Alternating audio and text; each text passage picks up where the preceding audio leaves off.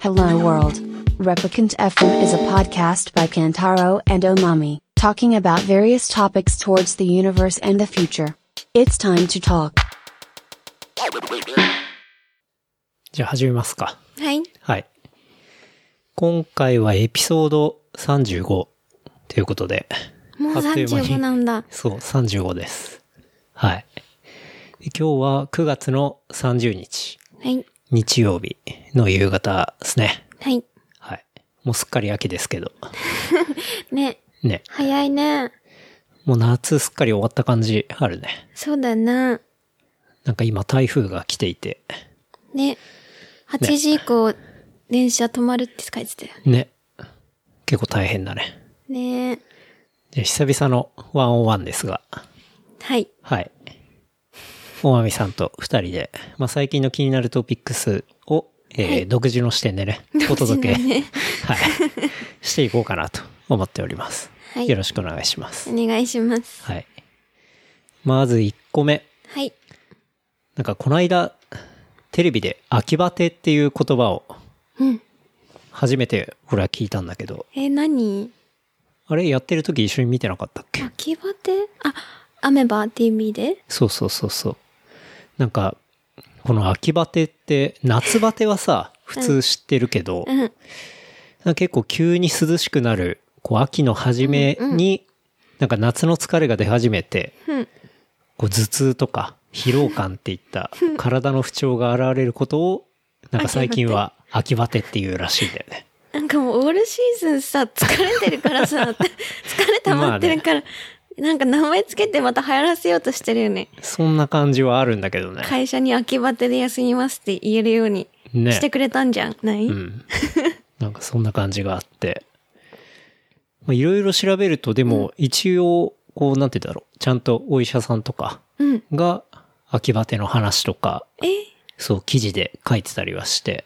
うん。すぐ病院行こうかな。秋バテっぽくてって。 そう。まあなんか、こう、季節が移り変わるのと同時に、気温のほら、寒暖の差うんうん。が結構大きくて、うん。まあそれが繰り返し起こることで、体が対応しきれなくて、うん。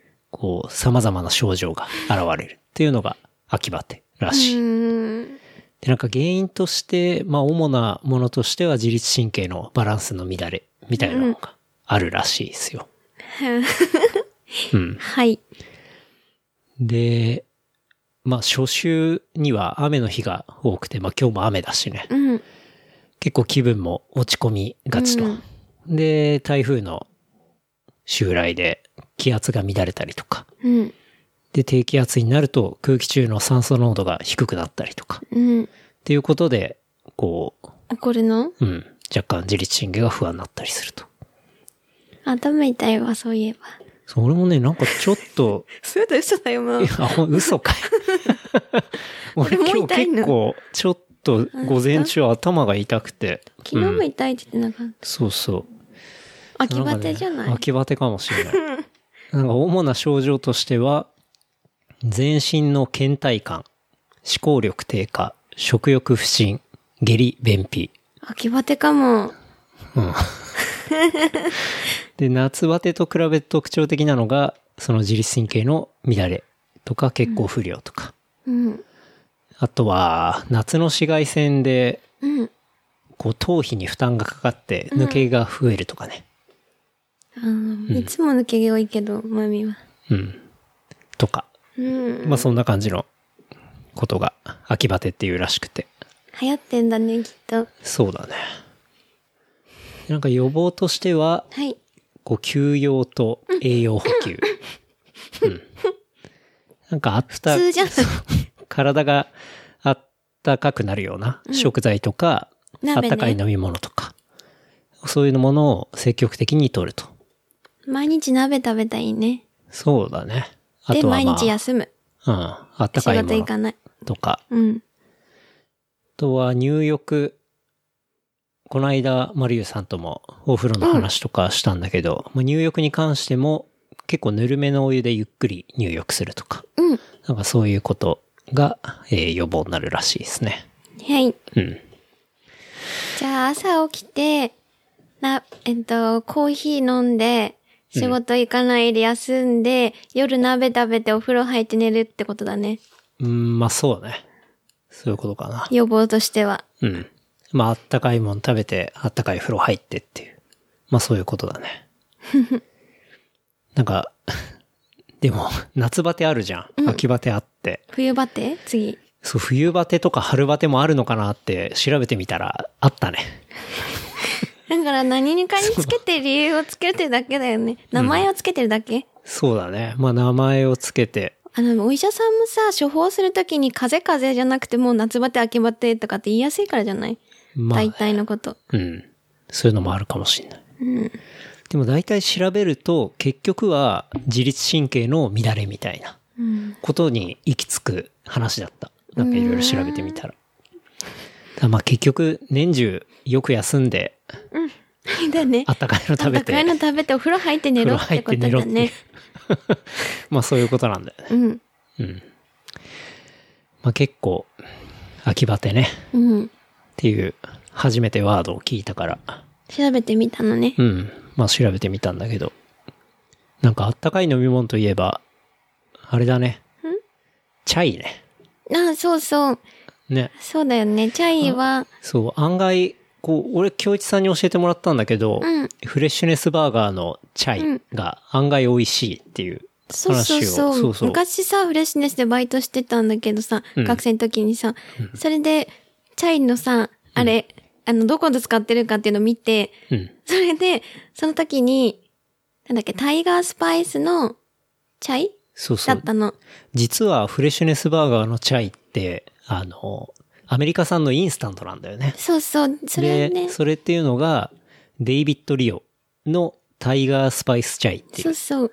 ものを使ってるんだよ ね。そう、で、それをいつも買ってさ、うん。あの、その時、別でね、うんその、発注とかしてたんだけどさ、うんそれとはまた別で、あの、調べて、家で買って飲んでたりしてたんだけうど、ん。だからもう本当に楽天とかアマゾンでさ、ね売ってんね1500円しないぐらいでうん売ってて、ね、そう、普通に買えるんだってのは衝撃だったけど。ね、 10年前から変わってない。そうなん だね。だってフレッシュネスで飲むとさ、案外、ショまあー3、ト400円。 340円とか、トールだとね400円くらい、ね。だいぶ元取れる。そうだよね。うん。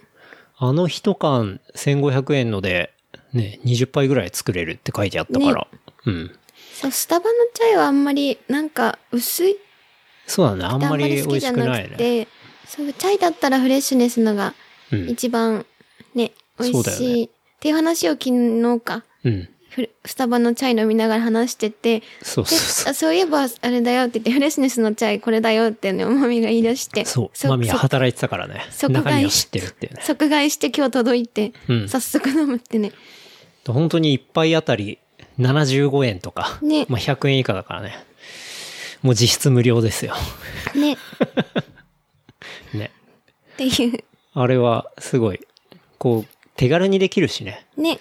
なんか本気のチャイのやつとかって案外こうポットが必要だったり、そうだよね茶こしみたいのが必要だったりで結構手間だけどね。この間も2000円ぐらいでさ、チャイの粉買ったのに捨て捨てたもんね、結局。飲まなくて。結局作らなかったね。ね。だからおすすめだね。うん。パあウったダかーいでし。溶かすだけだし、ね。すごい簡単にできるから、おすすめっすね。ね。デイビッド・リオ。ね。サンフランシスコって書いてあったけど ね。なんかそっちの方のブランドっぽいね。ね。うん。ちょっとこれはまた小ノートに貼っとくんで、おすすめでございますね。ね。うん。フレッシュほんネとス簡の単チにでャきイるし売ねれなくなるじゃん。え フレッシュネスのチャイ売れなくなる。そうかもしん ない。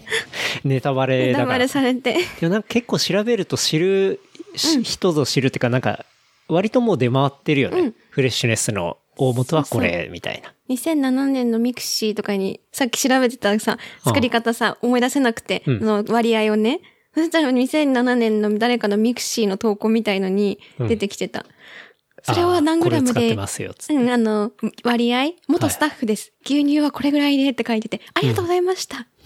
フレッシュネスのなんかつ使い、作りたいんですけど、どうやって作ればいいですかっていうので、うん元スタッフがうん。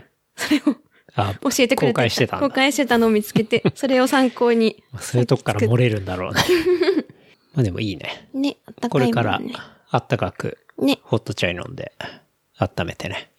あれがスチーマーがあれば本当はいいのさ。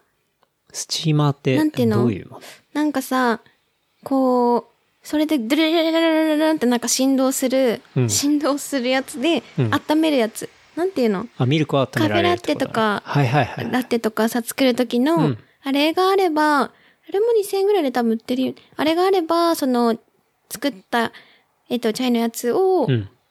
ガーって温めて、ちょっとこう、なんていうの、フレッシュネスとかも温かいとこう、ふわってなってるじゃん、なってるじゃん、チャイうんうのん。温かいバージョンって。はい。なんだと、もっと、ああ、良き美味しいな。なるほどね。まあちょっ買とおうそかういな、うアのマゾをンで。手に入れてみたら、本格的にフレッシュネス再現ができるってことだね。ね。い いね。チャイってさ、あれなんかん、別のものを入れたりとかもするのチャイにうん。それはしないか。スパイス入れんのかなそうそう、とか。入れたりもしてんじゃないうん。フレッシュネスはやってない。うん、インスタントのまま。インスタントのまんま。 案外、あれだね、チェーン店とかって、そういうインスタントも出したりもするんだね。ねえ、でもさ、ほとんど、そう、あれ多分さ、そうじゃないほとんどインスタントじゃん。紅茶もコーヒーとかも。フレッシュネスあコーヒーは違う豆。なんか独独自の豆を使ってたと思うけど。うんうんなるほどね。まあ、ちょっとこれから寒くなるからね。うん、あったかいものね。ね、飲んで、よく寝て、秋バテ対策しないと。そうっすね。まあ睡眠といえば、あの、うん、坊主が、うん。あ、こないだ言ってたね。そうそう、ノイズマスキングイヤープラグ、スリープバッツっていうのを発売していて、まあこれっていうのは、こう、坊主が安眠用に開発したイヤホンみたいな見た目のこう耳栓なんで耳、栓。うん。最近さ、耳栓知れてるよね。そうそうちも。うちもじゃない、私も。う。うん。ケンタロウも。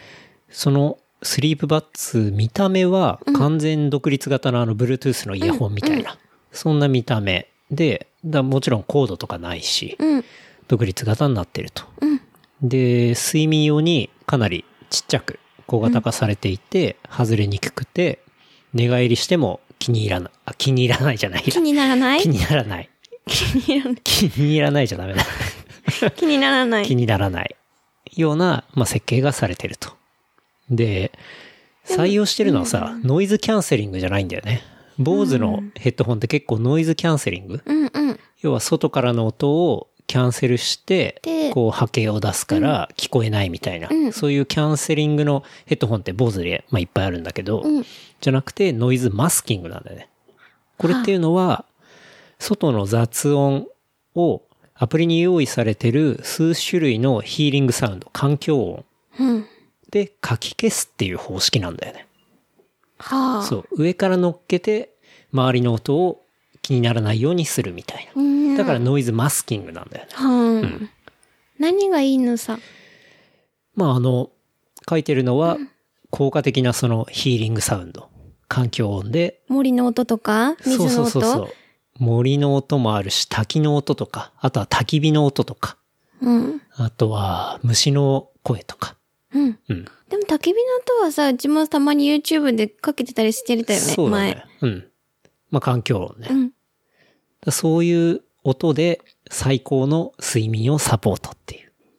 まあちそうなみいう。に、おいくらでございますかね。いくら出すちなみに、うん。えっとね、好きな音楽は聴けないっ す。もうアプリにインストールされてる、今10種類ぐらいなんだけど、まあ、後々アップデートしていくらしいんだけど、うん。もうプレイロードされた、その音楽、うん。環境音うん。しか聞けません。でもアラーム機能はあないりでましょあります、あります。あるの前はいないって言ってたじゃん。アラーム機能ありあ、まついす。てたんだう。ん。アラーム機能はあります。うんで、バッテリーは最大16時間です。うん。っていう、もう睡眠特化型の、そういうイヤーバッツ。いくら出すえ、マいミや俺はは、値段知ってるからさ。あ、そうなのうん。おまみさんいくら出しますかいや、マミは、正直、あの、こないださ、昨日か、ケンにさ、これ、それの話してた時に、はいアラームがないって言ってたのよ、最初、ケン。うんうんうんで、なんか私、マミの、そうそう、私のマミ、マミの、はいつも耳栓してるじゃん。してるねし。てね、最近ずっと寝てて。寝る時ねうんそう。で、すごい深い睡眠取れて、うん割とね。うん。でも、アラームがうん鳴らない、なんだろう、アラームの音が聞こえなくなったらって心配があったのにさ、うん前々はね。うんでも、何回かやってみて、必ず、6時か、耳栓してることによって6時くらいかな、うんとか7時ぐらいの間に一回パッて目覚めるんだよね。アラームを、例えば、7時半にかけてたとしても、うんってことが判明して、あ、じゃあなんか別、私アラームの音もかすかに聞こえるから、はいパッて起きるから、そうそう、アラーム機能がない、あ、それについてるんだったら、うん。耳栓にねついてればいいななんてずっと思ってたんだけど、うん今はさ、こう入れるだけのそうだね耳栓じゃん、の真空うんのプ、リミティブな説そう そう耳栓だからね。そう、ふわふわのさ、うん。で、だったんだけど、アラーム機能が別になくてもいいってことに気づいたから、うん。いや別にそんな機能はいらないと。いらなかったと出して、したとしたら、うん。いらない値段いくらだって話なんですけど。 今の耳栓が好き。あ今のは分かった分かった。それは分かったんだけど、けどこの坊主がさ、 100円かなマジで ?200 円いやいやい ?1000 やいや。円え、じゃあいくらだと思うか出そすうんだでっす、たそうです。 2万5千円。おー、でもいい線いってるね。もうちょい高いんだけどね。買わないね、じゃあ。 3万。2400円だ。高っ。高いっていうか必要があるかどうかがわかんないね。そうだね。うんだ。ってイヤホンきにさ、焚き火の音入れといてさ、なんだろう、ケンが今持ってる、なんだっけ、イヤホン、独立型の。そうだね。とかに、焚き火の音とか入れて寝ればいいじゃん。まあそれはそうなんだけど、あの、さっき最初話したみたいに割と形状がさ、睡眠用に作られてるから、うん普。通の独立型のイヤホンって結構耳から飛び出てるんだよね。あだからそうなん寝だ返りを打つとき取に、れちゃうねそうそう、穴を圧迫し、圧迫したりとか、うんまあそういうことがあるんだけど、これっていうのはかなりちっちゃいから、そういうことはないと。ないで、結構寝てて寝返り打ったりなんだりしても、外れにくいっていう設計にはなってるんだよね。でもさ、今使ってるのも耳から取れないじゃん。もう取れないけど、でも寝返りとか打てないじゃないあれ、うん打ってるよ。え寝返り打っても取れないよ。あ、今使ってるのって普通の耳栓の普通の話耳栓ああまあそうだね。それはそうだけど、でもほら、音があるわけだ。そっか。うん。いやでも結論から言うと俺もこれ見送ったんだよ。あの、結局買わないことに決めて。買おうと思ってたの、最初。うん。やっぱなんか、こういうハイテク耳栓っていうか、うん。そういうジャンルを坊主がやるって割と新しいなって思ったし、まあ言ったらスマート耳栓なわけじゃん。うん。まあ新しいジャンルだと思ったから、うんまあ一回試してみたいかなとか思ったんだけど、うん。ちょっと今回見送ったんだよね。理由は ?2 文字で。 2文字では言えないけど、うんまあちゃんと検討したんで一応。うんで、耳栓ってさ、やっぱ寝るとき毎日使うじゃない、使う。で、その、やっぱり清潔に保っておきたいじゃん。うん。このスリープバッツのうん。耳の穴の部分に当たる、うん。こうパーツが別売りされてるかと思ったらされてなくて、アクセサリーで見たんだけあそうなどの。うん。じゃあ洗えないんだ。そうそう。あまり清潔じゃないかなと思って。うん。で、今使ってるモルデックスのさ、うん。耳入れるタイプね。そうそう、普通の耳栓はさ、ものすごい安いし、うだから、捨てれるもんね。そうそう、1週間ぐらい経ったらもうポイって捨ててまた新しいの使えるしさ、うん。だからそっちの方が清潔かなと思って、さすがにね、うん。ずーっと同じプラグ使うのもちょっと気持ち悪いなと思って。そうだね。うん。まあそれで今回は見送っちゃったかな。うん。うん。あとは、まあ今の耳栓で十分深く寝れてるっていうのがそうだ結ね。構大きい原因だけどね。うん。うん。なんかこの間キャンプに行った時に さ、こう、周そうだりねちょっとガヤガヤしてたからさ、うん。まあ耳栓使って寝たけど、うん。うん超寝たよね。そうそう、もう、信じられないぐらいぐっすぐっりすりね。眠れて。昔は結構耳栓使ってたんだけど、なんかあんま最近使ってなくて。そうだね。うんうん。で、そこから、そのキャンプきっかけでまた使い出して。まあ、そしたらやっぱ眠りの深さが全然違う気がするね。そうだね。短時間でも割と、ね、すっと寝れたり。ね。そう、マミはすごい寝つきが悪いからさ、よく起きちゃったりするの。うんそ。のちょっとマロとか犬がうんガヤってしちゃうと,、ま、と思って起きたりとか。うん。で、あんまりこう、つってまた起きてってなってたけど、耳栓してたら割と吸ってうん寝。れるかも。俺の場合結構寝つきはすごくいいんだけど、うん。やっぱり深さがね、うん全然違うなと思った。うんうんほんと寝起きすっきりするし。うん。ね。で、耳栓はおすすめは、モルデックスっていうね、さっきもちょっと言ったけど、ううんん。メイドイン USA のお試しハッシュっていうのが Amazon にあって、モルデックスもいろんな形のね、うん。耳栓を出していて、うん。うん。で、そのハッシュは結構小さいのから大きいのまで、で、硬さとか、そうだよね。マミそのう使ってんの、なんかチンコみたいなやつ だよね。柔らかいふにゃふにゃの。はい、そうですね。そう。あれは、そうだね。っていうのがあったり。なんで、まあ、8種類の中から、こう自分の耳に合うものを選んだら、まあ、それの大量版を買えばうん。いいいいとも思んうね。し。うん。だからまあ、そんな感じでね、うん。安くて定期的に捨てられるっていうんで、ね今は普通の、耳栓うん、秋バテにもいいね。原始的な耳栓を使っていて、ねうん。っていう感じですね。うん。まあでもね、このスマート耳栓ジャンルはね、でもすごい気になる。多分これがうん今世に出てる、うんほぼ初めての製品だと思うから。うん。アップルとかも出してくるかな。まあアップルは出さないアップかルはどうかわかんないけど、でもそのうちおそらくヘルスケアのうん。アップルウォッチのヘルスケアの機能と当然もうつながるだろうし、うん、確かに。まあ、そこで睡眠も当然トラッキングされるだろうし、うん。うん。まあ、より良い睡眠のためにみたいなね。まあ、そういううん。製品っていうのは山ほど出てくると思うから。そうだね。う。うんん。まあ、ウォッチはしていきたいけど。まあ、3万2400円はちょっと高いかなって思ったけどね。高い。ね。うん。だって今使ってるイヤホンと同じぐらいだもん。 だって。じゃあイヤホン買うか。に。あ、でも、どうだろう。1日の中で例えば8時間寝るじゃないうん。って考えると、まあ、それぐらい値段するのは普通か。うん。だって、普通のイヤホンってそんな1日8時間もつけてないじゃないそうだね。うん。でもどうだろうね。これ多か分な。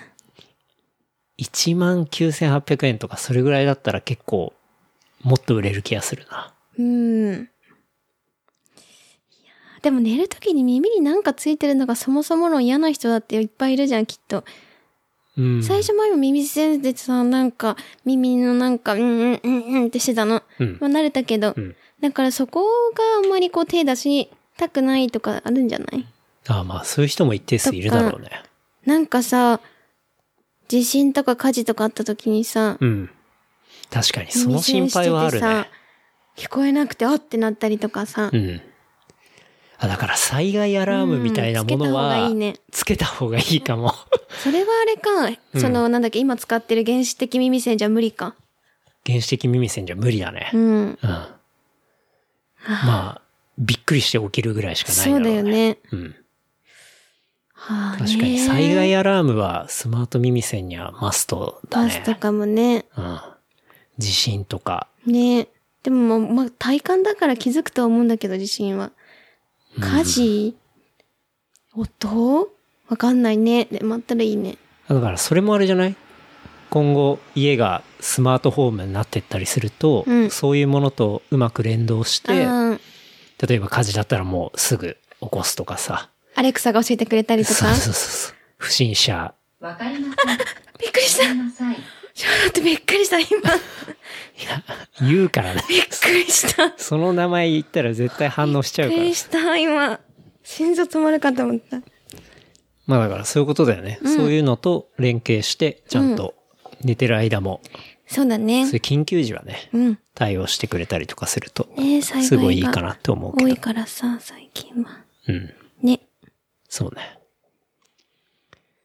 ガジェット系の話と言いますと、うん。 iPhone XS を買ったんだよね。買いましたね。はい、届いてちょうどそう、先週のね、えーっと、土曜日か。曜日にキャンプ行く前に届いたのね。だから、届いてちょうど1週間ぐらい使いましたけど。どうですかうん。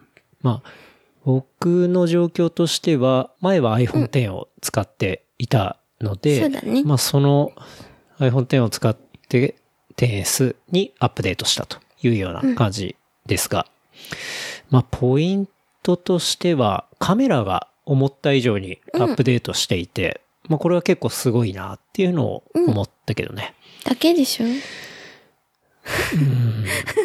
まあ、本当にあの、キャンプ場でも使ったりしたけど、うんこう、暗いところうんうん。での映り具合っていうのがうん、かなり改善されてて。そうだね。あと、背景がさ、修正できんだよね、撮ったあ後そうだに。ね。それはすごいいと思った。背景のボケ具合が修正できるっていうのは、うん修正っていうか調整うん。うん。F 値を、まあ、偽 F 値なんだけど、まあ、それを変えることができるみたいな。うんまあ、そんなところあったりして、まあ、ちょっと面白いなっていうのはあるね。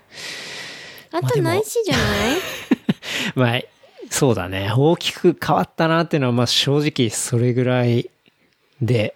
でもね、地味に嬉しいポイントっていうのは結構あって、何地味ポイント。例えば、電源が切れても Apple Pay の Suica が使えるあ、マようにジなった。そう。これはね、地味に嬉しい。あ、そうなんだ。だって 前さ、そう。なんだっけ、電車で、うんえっと、柏から帰ってた時だ。そう確だかでね。。小川くんちからね。そう。で、ピッてしようとしたら、そうけん電源切れてて、で、駅の人にね、そうだね。駅の人に、ちょっと行って、充電させてくれませんかっつっても、なんか、ノーだったかほらぼ仕方されて、で、で、ただだったね。 そうそう結局出してくれたけど、んうんそう。だから結構、ああ、それ便俺利ね。ね、その時もあったし、普通に会社行って帰りの電車の中で携帯いじってたら切れちゃって、出る時に定期が使えなくてみたいなこととか、結構あるのね。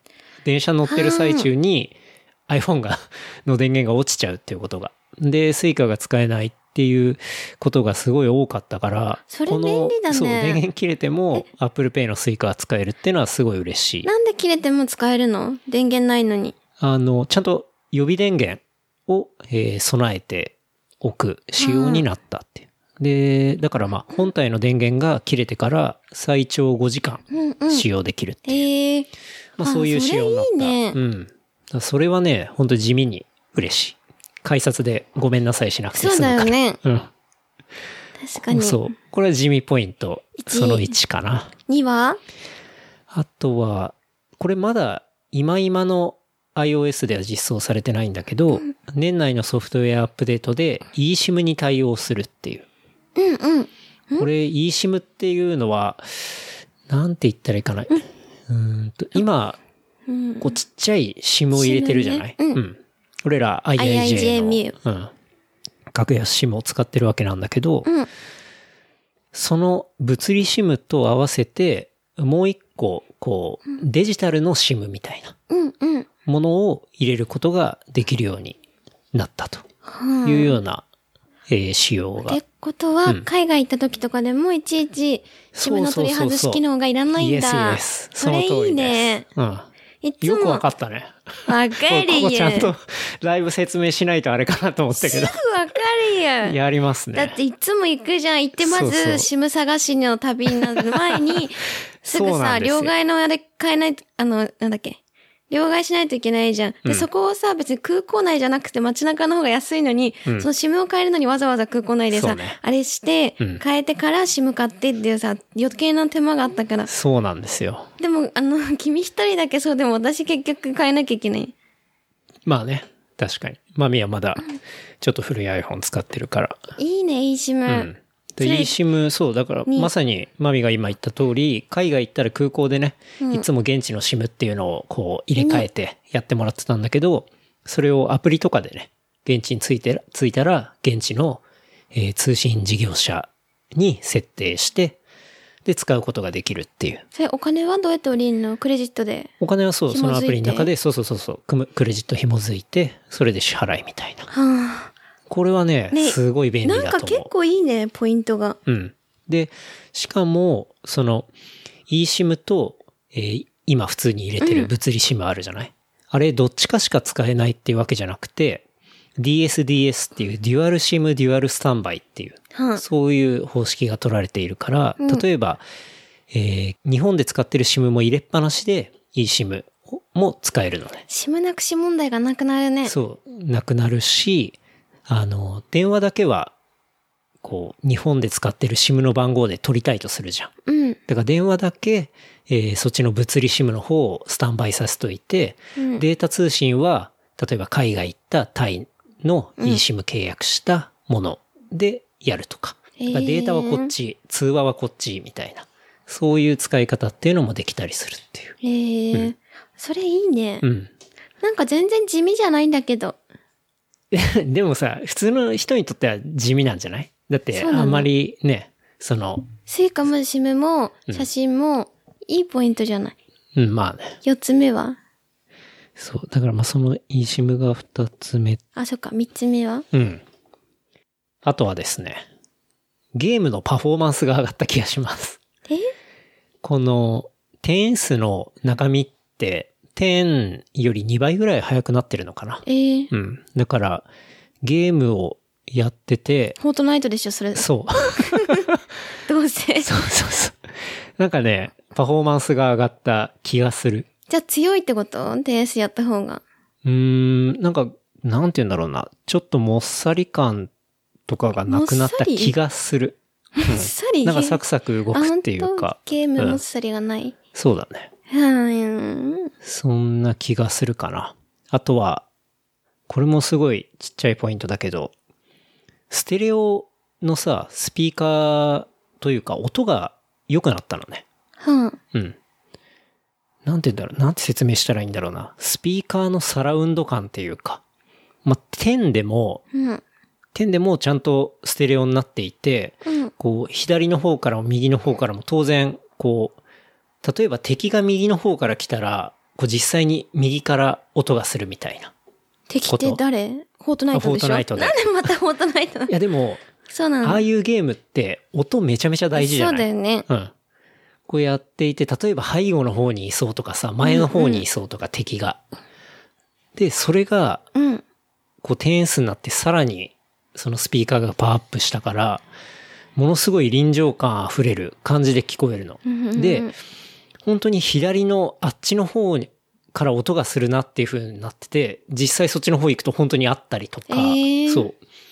だから、かなり音に特化してき位た。置感覚ができてきたっていう か、サラウンド感がすごくえて、ー、これっていうのは、うん、ゲームきな人面からすると、すごいプラスなんじゃないかなと思う。うん。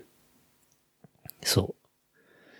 実際このやっぱ 10S とかさ、10SMAX とか、もうほとんどパフォーマンスが、ゲームやる人に向けてうん。割と、こう、作られてるんじゃないかなってぐらいの配慮を感じられて。ううんん。まあ、実際、なんだろう、あまり無視できない、うんうんユーザーになってる、ユーザー数だし、うん。そういうゲームの人たち。そうだね。うん。まあ、当然そこら辺も意識してるのかなっていうのが、なんとなくそういう細かいところから感じられたりはしたかな。うん。うん。そう。まあ、地味に嬉しいポイントはそれぐらいかな。まだ1週間ぐらいしか使ってないけど。うん値段は値段は12万ぐらい。うん。俺が買ったのは 10S のゴールドの64ギガ。うん。だから、うん。そうだね。それぐらい。でも、オークションで前のやつ売ったでしょヤフー。そうそうそうそから、ほ、実質、う。うん。あれだよね。それ実質無料だよ無ね。料で。いや、その ね、オークションで売ったっていうのはう、ん。どっから話せばいいかな。そもそもまず iPhone を僕は毎年必ず買ってますと。うん。最新機種をやっぱり。そう、最新機種を。クリエイテやィブっぱディレクターとしてはね。クリエイティブディレクターじゃないけ ど、新しいものを毎年、一番新しいタイミングで使いたいし、うんアップルの製品っていうのは新しいものがベストだから。全てだからうねんっていうところなんで、それ昔、何年前からやってるそれもうね、しうん、 ?4 年、5年前からやってるよね、きもうっいと。多分今5年目ぐらいかな。そう、そういうことを、まあ、繰り返してはいて、うん。ただね、費用がかかりますと。うん。当然、今回買った iPhone の 10S のゴールド64ギガとか、まあ、12万円とかね。どんすどるんんで値段上がってくもうんね。ん。っていうところがあって、こう、なかなか毎年買うっていうのも、そこそこパワーがいりますと。うん。まあこれが大富豪とかだったらね、全然気にせず買えると思うんだけど、もう全然庶民なのちで、ょね。い富豪だからね。 ちょい富豪でもない。庶民なので、 ええ。こう、ちょっと一工夫しないといけないっていうことで、うんまあどうやって、まあ僕が買ってるかっていう、ティップスというか、うん。まあそういうのをシェアできたらなと思うんですけど、毎年 iPhone 新しいの使いたいからこそ毎年買っているっていうことなんだけど、まあそれがどういうことかっていうと、うんうんまあリセールバリューっていうのを考えて買ってますと。うん。まあリセールバリューっていうのは、こうん。う、売る時の、はい。使ってリセールする時うん。の、うん。まあ価値だよね。うん。っていうところを考えていて、わかった。そう、一つ世代、前の世代ってなっうたん iPhone が一番高く売れるのはいつかっていうと、うん。本当に新しい iPhone が出たタイミングなんだようね。ん。うん。これ一つ前の世代だから、もう前の世代になった瞬間っていうのが当然一番価値が高いわけで、その前日までは最新機種だったわけだかそら。うだよね。そう。だからそこのタイミングっていうのが一番のポイントと。うん。なので、このタイミングで iPhone がね、腐る前に売ると、まあいうようなそうだよね感じですね。でもそのためにけ割とさ、気使って綺麗に使ってたり、うん。届いたものは全部保管してるよね、大事に。そうだね。箱も何でも。うん。っていうことをやって、えー、リセールバリューがまあ高い時期にこう売るということをやってますと。オークションで大体全部。そうだね。オークションに売りますと。で、基本、毎年新しい iPhone が出るっていう、まあ、この9月のタイミングに発表になって、で、発売するっていう、うんまあ、そういうサイクルで決まっているので、うん。その売るタイミングとかもものすごい予測しやすいと。うん。うん。変動の要素が少ないから、リセールバリューも予測しやすいと。うん。まあ、不動産で言ったら、ね、その時の時代だったりとかさ、その街の具合とかによってね、不動産の価格って結構変わったりするけど、そうだよね。 iPhone の価格ってもう基本ね、うん毎年毎年変わらないとはい。いうところなので、そのタイミングを意識しているというところ。で、まあ売るのはオークションで売ったりすればいいんだけど、うん。その1年経ってすぐ売りたいタイミングで、キャリアとかに2年縛られてたりとそかさ、うそだうよね。いうことになってしまうとタイミングを逃してしまうそうかだら、ね。 Apple 直販で SIM フリーを一括購入で買うっていうのをうん。もうやってますと。ずっうん。私、でシムフリーの方が価値がやっぱり高いもんね。そうだね。うん。うん。でまあ具体的にいくと今回、えー 10S が発表になって、はい 10S が届く日が、まあ、発売日で分かってから、えー10をすぐオークションに出したと。うん。で、結果、今回、まあ、9万6千円で売れたのね。うん。うん。それ、いくらで買ったっけ ?10。 10は14万ぐらいかな。ぐらいかうん。2五郎とかだったから。そうだ。うん。まあでも結果9万6千円で売れましたと。で、今回 10S12 万で買ったんで、まあ2万4千プラスで最新機種っていうのをまあ変えたみたいな。まあそんな感じ。うん。で、まあ12ヶ月でさ、そのプラスの費用っていうのを割ると、機種代がまあ1ヶ月2000円とかだから。ね。で、さらに僕らが使ってるのは格安のね SIM。まあ、ちゃんとね、データとかは1ヶ月10ギガとかあって、まあ、全く問題ないプランなんだけど、ね。まあ、それが3000円程度だから、え、いつも携帯で3000円うん。これなんでマミもちょっと多いんだろ3500う円。とか。電話があるからかな。そう、電話しすぎなんだよ、マミ。お母ちゃんとかとね。そう。だから、マミ5000、6000いっちゃう。それ行き過ぎだね。 5000、5000かなうん。多分電話代だと思う。うん。俺ほとんど電話、 LINE だもん。さあんま好きじゃないからしないんだけど、私電話好きなんだから。うん。 まあまあ、はいそう、シムフリーで格安シム使ってるんで、僕は通信代はまあ3000円とか3500円とか、そんなもうん。ん。で、毎年、ということなので、毎年最新機種を使って、うん。えー、一月まあ、5、6千円うん。ぐらいでえー運用していると。うん。まあ、いうような感じになってますと。いうとこだいいね。よね。うん。いいね、それだと。そうだよね。だいたい機種代、うもう浮いて、毎年さ、いいの使えるって感じだもんね。そうだね。うん。だ結構、毎年新しいのを、例えばドコモとか、うんソフトバンクとか au で使おうとすると、下手したら機種代とか通信代込みで1万円ぐらいとか払ってる人いるんじゃないのかな。いると思う。うん。大体それぐらい、ひょっとしたら1万超えてるかもしんない。うん。うん。だって、マミどこも使ってた時1万超えだってずっと。あ本当に。そのなんかさ、なんかい、基本プランにプラスしてとかだったじゃん。うん。でもそれで、そのさ、まあ、ケンにアドバイスもらってから、3年前ぐらいうん。にさ、もう、し SIM 変えたじゃん、格安の方。うん、うん。よかった、そっちで。そうだね。うん。だから、まあ、ポイントはね、iPhone をちゃんと腐らす前にしっかり売って、うん新しいの買って、しっかり売ってっていう、うん。まあ、そのサイクルを結構繰り返していくと、案外機種代かからずに、うん。そう。年間ね、2万ちょっとぐらいそうだよね。そうでアップグレードできるみたいな、まあ、そんな感覚になるんで、うんでまあ SIM フリーで通信費もね。抑えつつみたいなねっていう感じで、うんもうそんなことを繰り返して5年目でございね。ますが、っすごいね。ていう感じかなね。うんまあ悪いことはないしねね。新しいの使えるし、うんうん好きなタイミングで変えられるし、うん。あとは海外行った時も SIM フリーだからね、現地 SIM とかもサクッと入れて、うんうん。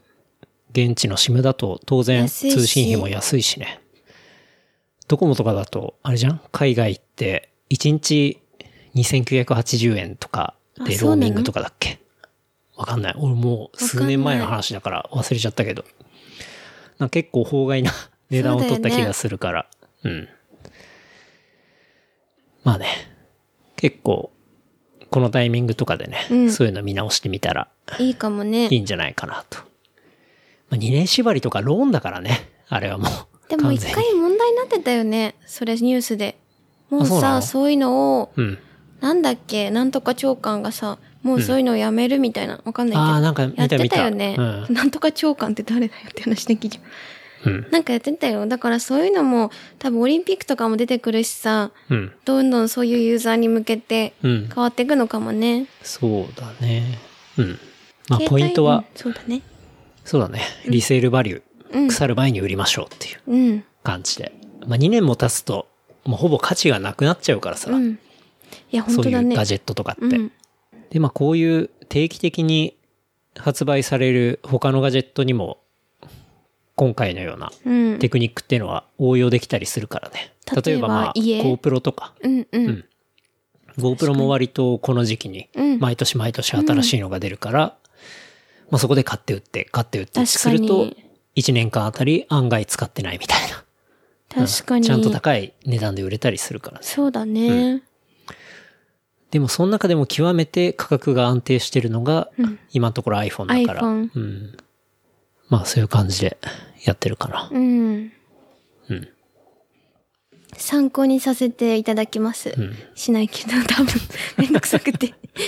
めんどくさくないけどね。うん単純に SIM 抜いて売るだけだからね。うんうん。もう一括で買ってるし、うん。何にも難しいことなくて。うん。で、iPhone はまあ、ヤフオクで売ったわけなんだけどさ、いメルカリじゃダメなのやメルカリでも全然売っていいと思うよ。うん。どっちも好きな方でっていうう。ん。でもやっぱり価格の上がりが若ヤフ干ヤフオクの方がいいから、やっぱり、 なんだっけ、まユあ客層のーザー違い客層 でしょ。まあそこはやっぱユーザー層の違いっていうのがあると思うんだよねう。ん。う。ん。 あと、そうだね。まあ高額商品を買うような人は割とヤフオクの方がまだいるかなっていう、うんそうだねそんなイメージ。なんか高級版メルカリとかあればいいのにね、庶民向けじゃない方のなんかメルカリプレミ ア。プレミア。そうだね。まあ そのうち作るかもね。うん。そう。で、ヤフオクに出品したわけなんだけど、うん今回コメントでさ、何こう、今回の iPhone X の大体売れるかなっていう相場って9万円ぐらいで考えてたんだけど、うんうんまあ結果9万6千だったんだけど、こう、12万で買いますみたいな、マジそういうコメントが結構いっぱい入ってきたのね。いいじゃん。と思うでしょこれはね、実は、マレーシアの方の詐欺で、詐欺詐欺。あそう。えー、まあ、当然怪しいなと思ってさ、そのコメントの文面コピペしてさ、調べたら、まあやっぱ案の定詐欺で。えーどうやって詐欺するの ?12 万。これね、あのーまあ、じゃあ12万で俺も売りたいとするじゃん。うんでしたらこのメールアドレスに連絡くださいみたいなことはそのコメントには書いてあるんだけど、そのメールアドレスに、とやり取りすると、銀行送金で支払いをするっていう風に、その、マレーシアの人が言うのね。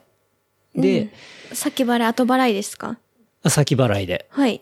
で、振り込んだ証明として、うん銀行送金したっていう、この、紙の画像とかを送ってくるらしいの。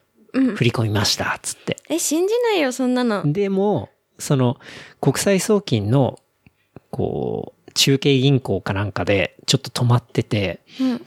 こっちの発送の記録がないと、その振り込みが完了しないんだよ、みたいな話をするらしいのね。なるほどね。その、証明が必要だから、こっち、出品者側は送るわけじゃん。え、なそっれて引っかかるそうそう。で、うん。実際には振り込みもされないけど、商品は送っちゃってて、こう取り返せないみたいな。なんかそういう詐欺。引っかかってなくてよかったね。引っかかりませんけど。うん。これ、マミでも引っかかんな いよ。いや、でも、だって今時さ、銀行振り込みしますってちょっと怪しいじゃん。そうだよね。オークションでさ。うん。でもね、結構、私それ直接やりとりじゃな、なるから違法だよね。そう、違反。違反。あの、オークションのガイドラインには違反違。反だよねう。ん。でもね、結構この文面で調べたら、ヤフー知恵袋とかに、うんこういう支払い済みの画像が来て商品を送って届かないんですけど、どなたかご存知ですかみたいなコメントがあって、うん。もうベストアンサーに選ばれてたの、それ詐欺ですよ、つって。先にでも調べない人もやっぱいるのね。か。いるんじゃないだって、特にこのコメントが入るのって割と高額商品に入ってくるんだって。だから今回の10とかもさ、うんまあ、9万超えたりしててさ、なかなか高額じゃないうんで、。それが、例えば12万で売れるとかさ、20万で売れるとかさ、うん。なってくると、ちょっと揺らいじゃう人もやっぱいるんじゃないでも新規で買った方がやさ、うん。だって、いや、そうそう。だけどあ、なんかマレーシアの方とか、なんかそういう東南アジアの、こう、まだアップルが進出してないようなところだとさ、下手したら価値が高いかもしれないじゃん。っていうことを考えて、あ、こういう国の人には売れるんだ、みたいな。で、そういう感じで、こう、ノリノリで送っちゃうと、ね、どうやってアンサー返したのじゃあ。無視したこれね、俺ちょっと面白そうだから、メール送ってみたんだよね。うんうん。うんしたっけあの、まあ、普通に12万円で買いますってコメントが来たから、うん。あの、まあメルカリでさ、こう面白いコメントで、友達だと思って1万円で譲ってくれませんかみたいな、まあ、そんなコメントがあってさ、それをちょっとサンプリングしてさ、うん友達だと思って14万円で買ってくれませんかってコメント返したの そしそたしたら、ら、もう快諾、OK! っつって。うん。うん。14万円で買うよ、みたいな。友達だと思って、つ って。で、そしたら、銀行振り込うん。みしたいから、つって、あの、銀行の振り込み先教えてくれって言って。うん。んで、いや、銀行振り込み嫌なんだよね、つうっんて。。うん。友達だと思ってペーパルで振り込んでくんないかな、つったら、 返信なかった。やばい。うん。なかっやっぱたりねね。 基本それやっぱ詐欺だったね。詐欺ですね。銀行振り込みで。うん。まあそんなやりとりがあったけどね。 だから、案外高額商品とか出すような人もいると思うからね。まあそういう甘い誘惑にそはうだね。乗らないようにっていう。うん。確かに。ああいうの全然規制しないんだね。なんか、もうそそうなのんだね後、5、6件入ってたよ。コメント で。人気あるじゃん、そのコメント。流行ってんのかなね。まあ、日本語でも入ってたし、英語でも入ってたし、そのメールの後のやりとりとか英語だったし、うん。うんだからね、ちょっと気をつけなきゃいけないなって思いましたけど。うん。うん。よかったね、騙されなくて。はい。 そんなアホじゃないわ。 あとは、うん。そう。商品の発送といえば、ちょっと面白いニュースがあって、うん。 Amazon 偽段ボールで配送ドライバーに罠を仕掛ける理由っていう、まあそういう記事があって、うん。まあそれっていうのは、アマゾンはね、盗みを働いている配送ドライバーを捕まえるために、偽の荷物を使っているっていう、まあそういうニュースがあって、うん。これはダミーパッケージって呼ばれる荷物をランダムに配送トラックに仕掛けてるんだって。うん。で、そのダミーパッケージには偽のラベルが貼ってあって、うん中身っていうのは空なのね。はあ。軽いじゃん。軽いじゃそん。うそう。まあでも、重りとか入れたりするんだって。で、それっていうのはドライバーの正直さをチェックすることが目的と。う。うん。で、配達中、ドライバーは、まあ、自分が運ぶパッケージのラベルっていうのもスキャンするらしいんだけど、ダミーパッケージの偽ラベルをスキャンすると、うんエラーメッセージが出るらしい。はあ。そう。で、この場合、ドライバーはこの問題を上司に電話で報告するか、うん。あるいはそのダミーパッケージを積んだまま戻って、うん。こう、勤務時間の最後に Amazon の配送センターに戻すんだってね。はあ。ただ、このドライバーっていうのは仕組み上ダミーパッケージを盗むことができるんだって。そうなんでかっていうと、こうトラッキングナンバーが登録されてないから、うもんうん。う完全に存在しない荷物っていう風になってるから。うんうんそううん。で、そういうダミーパッケージを仕掛けることによって、はあもう山ほど配送業者がいるわけじゃん。うん最近さ、サードパーティーの配送業者とかもいるじゃん。いるヤマトとか佐川以外の。うん。でそうさ、だい、それだよね。そうそう受け負いとかでしょ。そうそうそうそう。だからそういう人たちの誠実さを、はあ。こう、チェックしんだ。チェックするために、そういうダミーパッケージっていうのを、こう、ランダムで入れて、うん帰ってこない業者には、こう、なんて言うんだろう、チェックし、あの、指導をしたりとか、なんかそういうことをやってるらしいんだよね。でもさ、開けた瞬間さ、何も入ってなかったらさ、また戻せばいいじゃん、ガムテープ貼って。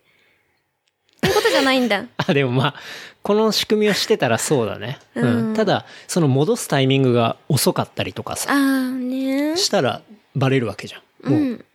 一度家に持って帰ってるとか。うん。んじゃあそういうこと。だからパッケージを戻せば無実で、戻さなければ悪人みたいな。そういうチェックっていうのをやってるっていう。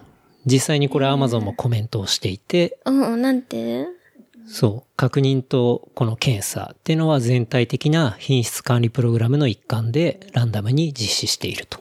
うん。いうことう。ーん。でもさ、荷物何かわかんなくてさ、盗む一回見たいよね。だから多分一回開けて、うん。そのダミーに当たった人さ。うん。でさ、好きだったらいいけど、好きじゃなかったらまたガムテープして戻すじゃないでも Amazon で売ってるものっていうのは当然さ、価値がついてるものじゃない売ってるものなんだから。最低限でもお金にはなるものだから、いらなかったら売ってしまえばいいし、みたいなね、さ。ネジとか ?20 円の、まあそういうのもあるかもしんないけどさ。うん。そっか。だから、このやり方って、うん、まあそっ一か。個一個チェックするんじゃなくて、うんそういう罠を、罠というか、ダミーパッケージを仕掛けて、遊び心をプラスして。遊び心っていうか、まあ ね。そういうやり方をしてて、なんかすごい賢いなって確かに。うん、思ったけどね。そう。これとなんかつながる話で、うん。ちょっと前にツイッターのタイムラインに流れてきた話があって、うん。これロックバンドのバンヘイレンっているじゃん。バンヘイレンっていうロックバンドがいるんだけど、伝説的なね。うん。で、そのボーカルのデイビッド・リー・ロスっていう人がいて、うん。この人はバンドがツアーする時の契約になぜかこうスナックに M&M's を含めること。うんあのツアーする時のスナックね、お菓子。うんうん。あれにそれ聞いたことあるな。そう、M&M's を含めること。ただし、茶色を入れてはいけない。っていう、ご条件を、こう、バンドツアーの契約に入れたんだよね。どうしてそう、M&M's を含める。ただし、茶色を入れてはいけない。M&M's ってほら、カラーいろいろそあうるだじゃよん。ね。赤、黄色、青、緑。うんなマーブルチョコみたいなやつだよね。そう。そうそうそうそう。あの、こういうさ、可愛い目パッチンの男さ、キャラクターの。そうそう、それそあれれ好きなんだよね。で、茶色を入れてはいけないと。うん。で、この M&M's の条項がマスコミにリークされると、よくあるロックスターの悪ふざけなんじゃないか、みたいな感じで、こう、やりたい放題やってるな、みたいな。あの、有名だからって、みたいな。うんまあそういう感じで言われたんだけど、実はそうじゃなかったっていう話があって。うんなんでそう。で、これっていうのは、バンヘイレンのライブって、かなり舞台セットとかがうん、こう壮大で、うん。こう照明効果とかもまあすごくて、うん。だから、なんていうの、ステージの機材とかが、まあ、とにかくすごかったらしいんだよね。重さとかも。だから、そのステージが、機材の重さに耐えられなくて崩壊したりとか、こう照明がショートしたりとか、うん。なんかそういう不慮の事故で、誰かが死んだりすることっていうのを、すごい気を使ってたんだって。あで、そのために設備とかの条件っていうのがあ。うん。かなり詳しく書いてたんだって。はい。ちゃんとこういう強度がないと、えーステージは組み立てられませんとか、この設備はこれを使ってくれとか、うん。そういうルールが山ほどあったんだって。うん。で、バンドがさ、新しい街に立ち寄るたびに、うん。地元のプロモーター、うん要はそういうのを作る人たちうがんうん、ちゃんとそういうさ、照明の話とか舞台の話とかを全部読んで、安全のためにうん手順をちゃんと守ってるかっていうのを、うん。どうやって確認するかっていうことなんだよね。で、あのー、ここで茶色の M&M's の出番なんだよね。あで、ーねー。プロモーターがもしその条項っていうのをちゃんと隅から隅まで読んでたら、うんうん。 M&M's には茶色のものは入ってないんだよね。なんでかっていうとちゃんとルールを全部読んでるからうん、さ。なるほど。そうそう。で、そう、ロスは会場に到着すると学園直行して M&M's のボールを調べて、で、茶色が一粒でも混ざってたら、そのプロモートを、プロモーターが、こう条件っていうのを真面目に読んでないのがわかるっていう。なるほどねだー。からそういう、こう、目印にしたっていう話。だからこれってさっきのなんか Amazon の話とさ、確かに。結構よく似ていそうだて、ねうん。アマゾンは、こう、盗難による商品ロスっていうのをなくしたいわけじゃない。うんうん。だけど、盗まないでくださいって言ったりさ、一個一個の業者をチェックするんじゃなくて、ダミーの荷物を送り込む。送って、その帰ってき具合っていうのを調べたわけでなさるほ、どね。このバンヘイレンの場合は、不慮の事故をなくしたい。うん。で、いっぱい条件がある。で、全部ちゃんとやってくださいとか、うん。そういう条件がちゃんとやられてるかっていうのを現地で一個一個チェックするんじゃなくて、うん。その M&M's、茶色のそっか F&M's をこう目印にしてやったっていうさ。うーん。なんかその Amazon のニュース見たとき、確かに。そう、ワンヘイレンのその話を流れてきたやつを思い出して、うん。なんかすごいリンクしてるし、これめちゃめちゃ賢いじゃん。賢いね。うん。なんか、その目印をつけるというか、うん。うんなんかそういうことっていうのは、すごい大事だなって思ったしね。確かうに。ん。なんか、目的に対してそれを妨げる人が、どこで分かれるのかっていう、その分かれ道を見極めて、目印をつけるみたいななるほど。ことっていうのが、案外、なんかね、仕事でも使えそうだよね。。自分の仕事とかさ、ちゃんとスラックチェックしてんのかと かさ、時に、そうねそうだねう。ん。なんかで、なんか生活とかでも使えそうなそうだ場ね面っていうのを考えてみるのは、ちょっと面白そうだなっていうのは思ったよね。確かに。うん。ね。なんかそんなこと思ったけどね。なんか両方ともすごい賢いやり方だし、うんう。ん。いいなと思ったね。確かに。なんか目印といえば、昨日ね、うん。 JWAVE のはいはいイベントで、イノベーションワールドフェスタっていううん。イベントがね、ね。六本木でやっていて、やってて、行きましたけどね。うん。目当ては高城さん、高城そう剛ねと、うん。バーバルのうんセッションがトークセッショさ、ンね見たくて、うんタクタク橋もか、エムロンのね。もう個人的にはもう完全に、あそうの、だ高城さん見たいがために、ちょっと行ったっていうね。そうだね。まあそんな感じだったんだけど、そう、でも面白かったね、お話。面白かったよね。うん。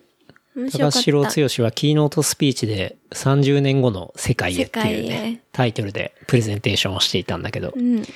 まあ相変わらずね、こう、怪しさそう満点の 話で、そうまあでもね、なんかすごい刺激になる話で、そう。相変わらず面白い人だなと思面白っいて聞いてたんだけど、そうそう。うん。まあ、全体でいくと、世界を飛び回っ、まあ、高城さんがね、世界を飛び回って、まあ、各地の、各方面のイノベーターに会って、実際話をして、うん。で、そこから感じ取れる未来について話すっていうね。そうだね。スライドとか写真踏まえて、トークで。そうだよね。ね。っていう、まあ、プレだったんだけど、まうん。あ面白くて。面白かった。まあ、その中の、さっきの目印の話でいくと、うん面白い目印だなって思ったのが、屋台を見ると、その国の、こう、技術の技術の。イノベーションが、具合がわわかかるると。いうことを言っていたよね。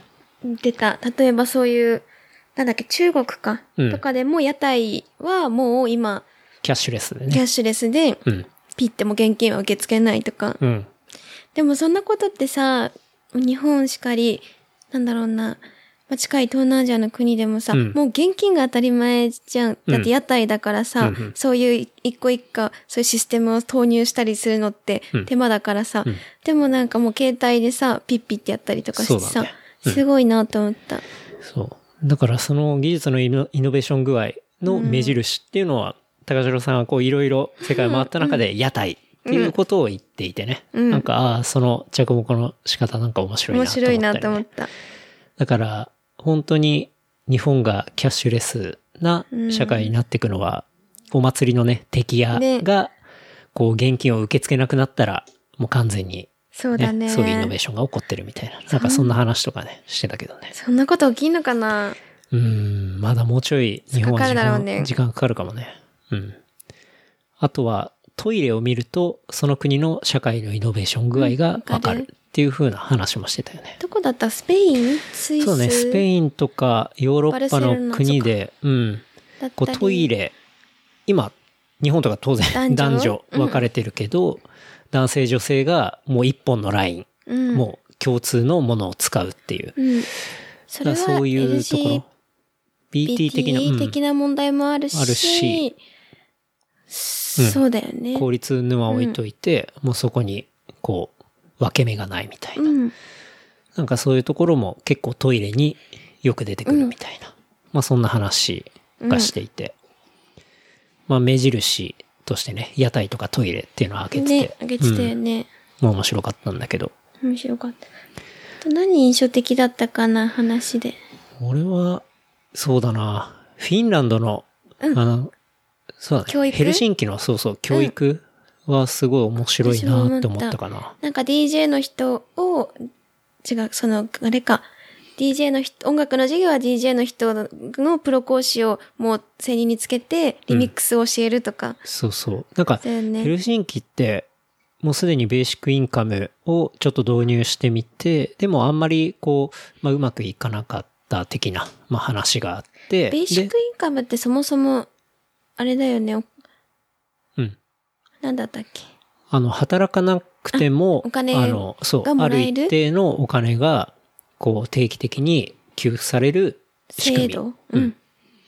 なんだけど、それっていうのはあんまりワークしなかったっていうんで、実際そのお金っていうのを次にどこに投資したらいいかって、教育だヘルシンキが考えた時に、やっぱり未来に投資するっていうことで教育、うん。うん子供の教育っていうところに投資しています。うんで、その教育の内容っていうのが、まあ当然詰め込み式ではなくて、大人が参加したくなるそうよそううそうそうな授業って授言った業よっね。ていうことを、えー軸にしてやっていると。うんだから、えーまあ、リミックスを作る授業だったりとか、もう写真、そうだようんね。、本当にプロのフォトグラファーに教えるような内容っていうのを、こう、小学校とか中学ここ校でやみるたいなところでやったりだとか、クリエイティブ的な授業そうがほとんどなんだよね。うんでも数学とかも織りこ、混ぜる。そうそけう。ど、次にそういう楽しい授業があるから頑張れるみたいなって言ってたよね。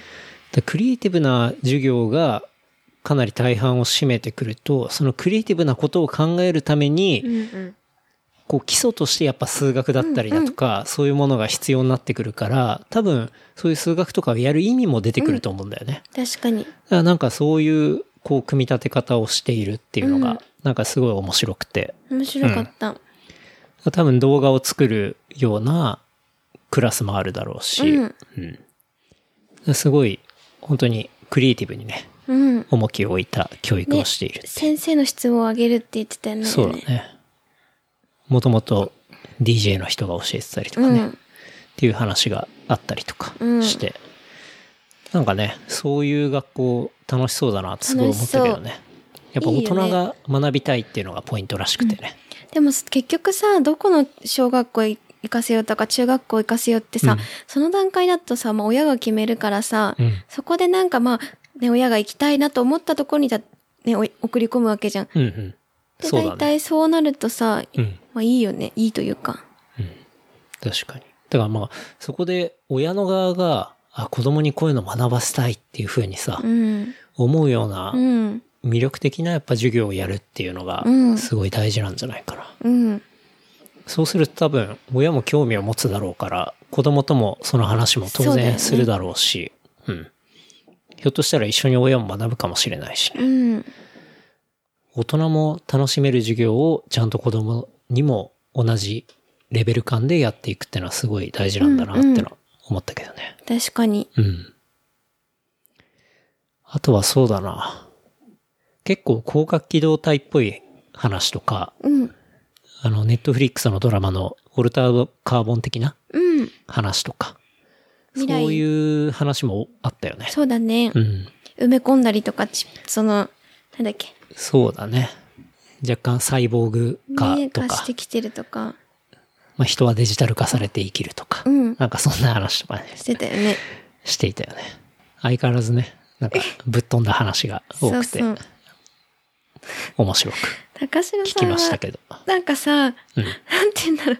うさんくささがいいよね。そうそうそうそう。それはなんかこ う全部さ、すごいすごいとかって聞いてるわけじゃないじゃん。うん私ももちろんケンちゃんもさ、うんじゃなくて、なんかこう一種の、うん。なんて言うんだろう。い一つの、いっぱいある中の一つのアイディアとして聞くのが楽しいよね。そうそうそうでもそうじゃないくて高城さんに洗脳されてるような人って結構いるじゃん。そうだきっね。とさ、もうす好ごいきいるでと思う。よそうそう、だか、らもうミニマム生活しようとかいろいろね。うんうんでも一種の、あの、アイディアとして受け入れるぐらいが多分ちょうどう彼んにそうだね。との彼との付き合い方とい うか高城さんとのそうだね接し、なんかあれはいいんだよね。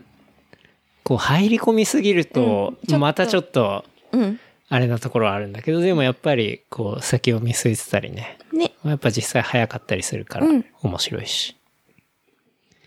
まあ冒頭はね、アップルはも う、イノベーションを起こせないみたいなね。あんな高い金払ってだけだって言ってたそようね。そうそうそう。言ってたよね。もう、アップル製品を使ってると、イノベーションが起こせるんじゃないかっていう幻覚を売ってるんですっていう話をしてて、まあまさにその通りだとは思うんだけそうだとど思、うまあそういうブランディングをしてるからさ、うん、全然そういう話で。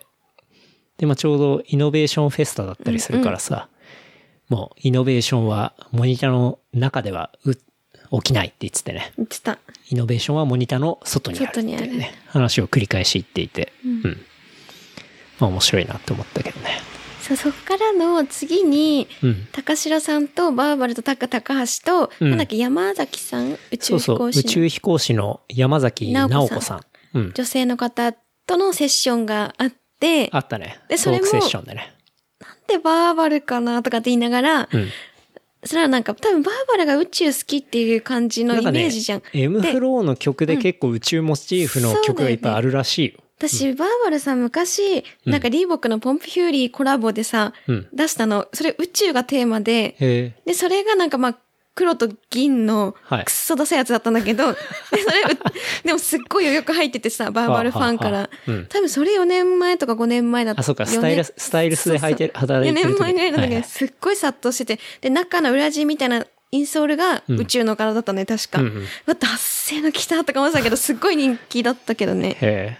まあだからそういうのもあっ て。多分宇宙そうそう好きみたいなことを植え付けてたんだよね。うん宇宙の歩き方みたいなテーマで、そうその、山崎さんとバーバル、タクタカハシ、高城つ高城剛がちょっと回してた進行役だね。った司会進行をやってたんだけどねそ。れで、となんかツイッター流れたりしててさ、高城さん司会かみたいなのとかさ、ね、流流れれててて。まあ、司会がほぼ7割ぐらい喋るっていうね。バーバルとタ クタカシ喋って全た然かっていうなかんか、喋る余地がないっていうかさ。余地ないよねうん。あれは、面白かったけどね、見てて。そううん。なんかバーバルゴミ袋着てたよね。そうだね。変ななんか変な服着てたね。着てて、前澤さんの話も出たしね。出たね、宇 ZOZO 宙のね。うんあのーそう、月周遊旅行はさ、うん BFR っていうビッグファルコンロケット、スペース X の、あれで行くっていう話で、8人ぐらいアーティストを一緒に連れて行くっていう、まあ、ディアムーンっていう、まあ、プロジェクトを立ち上げてそうださ、立ちで上げて。 2025年か、に行くのあとかな。 6年7ん年。 2023年か、確か。かな、あとま5あでも年。、そうそう、あと5年ぐそらう、い。 5年だ。で、だから高城さんが、いや、これだって無理ですからねーって言ってそうてね。絶対完成しないでしょとか言って。で、山崎さん苦笑いしそうててそう、宇宙飛行士の山崎さんに苦笑いするみたいな。いや、まあーって言ってたよね。ロケット打ち上げる話で株価上げるんでしょみたいな話とかして て。めちゃめちゃ面白かったけどで、ね。バーバルとタクタカシが圧倒されててそう苦笑いっていう。多分同世代だよね、本当は。そうだね多。分40ぐらいだよね。みん、二人とも、三人いや、高城さんも確かあれ50超えてるあ言っよ。てうん。じゃあこのじじいとか思ってたんじ ゃないわかんないけど。もうそう、前澤さんにもね、ちょっと触れて、そそ,、んうだよねな話をしてて。うん。なかなか、もう、やっぱ歯に衣着せぬ感じで、面白かったね。そうだよね。バーバルがとにかく宇宙に行きたいってことを言ってたよね言。ってたね。で、タク高橋の方は、そんなに行きたくないみたいな、うんなんか話をしてて。じゃあな、なんで呼ばれたこの二人呼ばんれただんだろうなっていう。 すごい疑問だったんだけど。なんか結構そのトークセッションの中で平行世界っていうかさ、パラレルワールドの話とか、そうだね。なんかね、多分台本には、あれ、どこの星に行きたいかっていう話思をった各ゲストに、高城剛が聞いてくれっていう台本が書いてあったと思うんだけど、思うようんまあ、適当にその、まあ、みんなにどこ行きたいですかって聞いた後に、自分は僕はもう平行世界でワームホールで時空を超えたいみたいな話をしだしそれでて、いいくらでもかけたいとかって、やっぱそうそうそう自そう分の話かいって。他他のゲストを若干置いてくっていう。 2回ぐらいそれ言ったよ言ね、ってしたか言っも。てた。そう。もうね、相変わらずの感じで。ねニヤニヤしながら見てたけど。なんかでもあの話をするんだったら、うん。 M フローっていうじよゃりなかはっ、たね。パンピーとかの方が良かったと思うけどあねー。確かパにンピー確か j 部で番組もやってるし、うんあの、モダンタイムスのさ、うんうん。コメンタリーアルバそううんムがあっ聞いて、た聞いた。宇宙のね、そうそう感じだったまあモダンタイムスって、まあ普通アルバムがあって、それをバックでかけながら、こう、うんラジオみたいに話す、まあコメンタリーアルバムっていうのを、うんパンピーは、まあストリーミングで出してるんだけど、うん。そう、その中でも結構宇宙とかね、うん平行世界の話、どう信じてるかみたいな話とかもしてるから、なんかね、そうそうだあよのねトークテーマだったらパンピーの方が絶対面白い話がだってでき、たんじゃないかなとか思バっーたバけでど、もね。タクタク足もさ、ううんん、オマとかケンちゃんでも言えるようなことだけだった よね。なんかつまんないコメントしてるなって思ってたの。そうあんま面白くなか面った、白ね。くなかった。でもそれは、なんかやっぱり、なんて言うんだろう。高城さんの質問もさ、うんなんていうのもう、なんかいい、なんていうまあ、いや飛びすぎの飛てびる。すぎてたからかな。飛びすぎてる。でも、しあれでも、正直ちょっと合わせた方だと思うけど、ね。そうだよね合わせてたかな。だし、なんかああいう漠然としたさ、うん。うんテーマでの会話の時って、うんやっぱある程度知識力がない人、ある人じゃないとうん、難しいよね。だってそうだね漠然なことしか言いさ、うん返せなくてた、宇宙人っていると思うとかさ、うん。で、イエス、ノーで答えられることになっちゃうと、うん。で、そっからの、じゃあどれだけ、そういう知識があってさ、一応宇宙好きで呼ばれてるけど、普通のことしかやってなかったじゃん。うん。うん。そうね。そう、2001年宇宙宇宙の旅の話とかさ、うんもう誰でもわかるようなことしか話さないから、やっぱ知識としてさ、うん。なんていうの意味ないというか、 難しいなと思った、ああいうトークセッションって。そうだね。まあ実際しかもその4人の中にリアルに宇宙に行 った宇宙飛行士もいて、私で初めて見たんだけ ど、女性の宇宙飛行士の人、生で。あれでも向井さんとか昔いたでしょ。あ向井さんはそうかんまあでもね、そういう人がいて、実際宇宙でどうだったかとか、宇宙行ってきて、みたいな感じで話せるのはちょっと面白いすごいなよねと思ったし、で、やっぱそのレベル感の中に行くと、どうして も、バーバルとか、やっぱり当然、好きだけどスペー行っシてーないなし。もんが好きだなってのはわかるんだけど、あのレベル感でいくとちょっいやとうん難しいよあれね。は人選ミスだね、きっと。うんだってそうだ前ねはさ、堀江さんと誰かって言ってたよね。宇宙飛行士の人と、うん堀江さんってそうだね実際さ、じゃあ宇宙まなあんか授業をやってるし、ね。そうそう、やってるし、飛ばすのにどうだったかっていう、そう実体験のリアルな話ができ飛るばじゃん。す側の意見だよね。できるけど、バーバルはプロモーションビデオでさ、うん。その宇宙のさ、無重力体験しましたそう体験みしたいなましたってなって、やっぱちょっと、なんかさ、レリベアルルと違感がうのよそうだよねね。それは人生ミスだね、JWAVE の。 確かにね。それはあるかうも。ん。まあでも全体的にはね。面白かった。まあ我々はその2つのセッションだけ聞いて帰ったんだけど、そうそう。他全く見てなかっ見たてんだなけど。くてね。まあそんなこんな感じ土曜日でしたけど。うんまあでも面白かったっちゃね面白かったね。宇宙ね。ね。まあ、平行世界って言えば、あの、内藤くんがさ、うんおすすめしてくれた、シュタインズゲートでしょ見たんだ。ドハマめりち。ゃくちゃハマって る。てか、ハマってるっていうか、もう、シュタインズゲートからシュタインズゲートゼロっていう、まあ、今、新しいシリーズがちょうど終わったところで、まあ、それも全部見終わって、いやー、本当にハマった。あそうだあね。面白すぎた。マミはまだ見てないんだけそうだど、ね。マミはまだ見てないね。うん。なんかね、そう、まあ、紹介としては内藤くんがね、あの、ちゃんと紹介してくれた、まあ、通りの、えー概要にはなるんだけど、うんこう、シュタインズゲートの、その一番最初のアニメうん。の見始めは結構辛かったのね。なんか、 8話目ぐらいまで、ってことはさ、うん、えっと、1回何分なの1回に20分ぐらい。 160分は無駄なんだよね。無駄っていうか無駄じゃないんだけど、それが全部後で付箋回収になってくるんだけど、最初、あの、ノリというか、いう感じに全然ついていけなくて、うん。本当面白くなんのかなっていう感じで見てたら、もう8話以降のなんて言うんだろうなへー付箋の回収具合と、うんうんまあ内藤君も言ってたけどさ、付箋の回収具合と、そのストーリーの回加速具合っうんていうのがすごくへて、ー本当に面白い面白いんだア。ニメで、うん。大ファンになりました。でも、K はいつもさ、いやー、これはちょっとってさ、大体さ、もうなんか自分の好みかどうかでさ、最初目を、最初言うけど、意外と見たらハマるよね。大体ハマ るね。いやでもやっぱりそれはちゃんとおすすめされたものを、そうだよねやっぱりおすすめされたもんってさ、とか人とかにね、だってそうだね全然関係ない人にさ、シュタインズゲートいいよとかって言われても、見んなかっ見なたいとでしょ思うね。やっぱ内藤くんに言わそれうだてよね見始めてっていうところはあるね。うん。で、そのシュタインズゲート、ゲートうんを、まあ見て、で、その後、まあスペシャル版とか、うん。あと、まあ、世界線、その平行世界の世界線の話だから、こう違うエンディングのベータ版みたいのがあって、まあそれが今、新しいシリーズのシュタインズゲートゼロに繋がってたりするんだけど、うんうんまあその間に映画とかもあったりして、うん。あの、まあウェブで調べるとね、いろいろどういう順番で見たらいいかみたいな、うん。うん。まあそういうのもあるから、まあ見始める人はそれを参考に見たらいいと思うんだけど、俺はもうちゃんとね、それを追って見て、もうね、最高です。ハマるじゃん。だってもともとさ、広角機動隊もさ、3年4年前だか、3年前ぐらいからマミ、いはや、いこれが面白くてってさ、言ってたの。いや、もうこう、いやそういうの良いから、みたいな。いやだから 全然興なんか味ねなかっすごい今、うん、自分のことを後悔しているのは、なんかアニメ食わず嫌いだったの、た。本当に。そうだね、んきっ。と。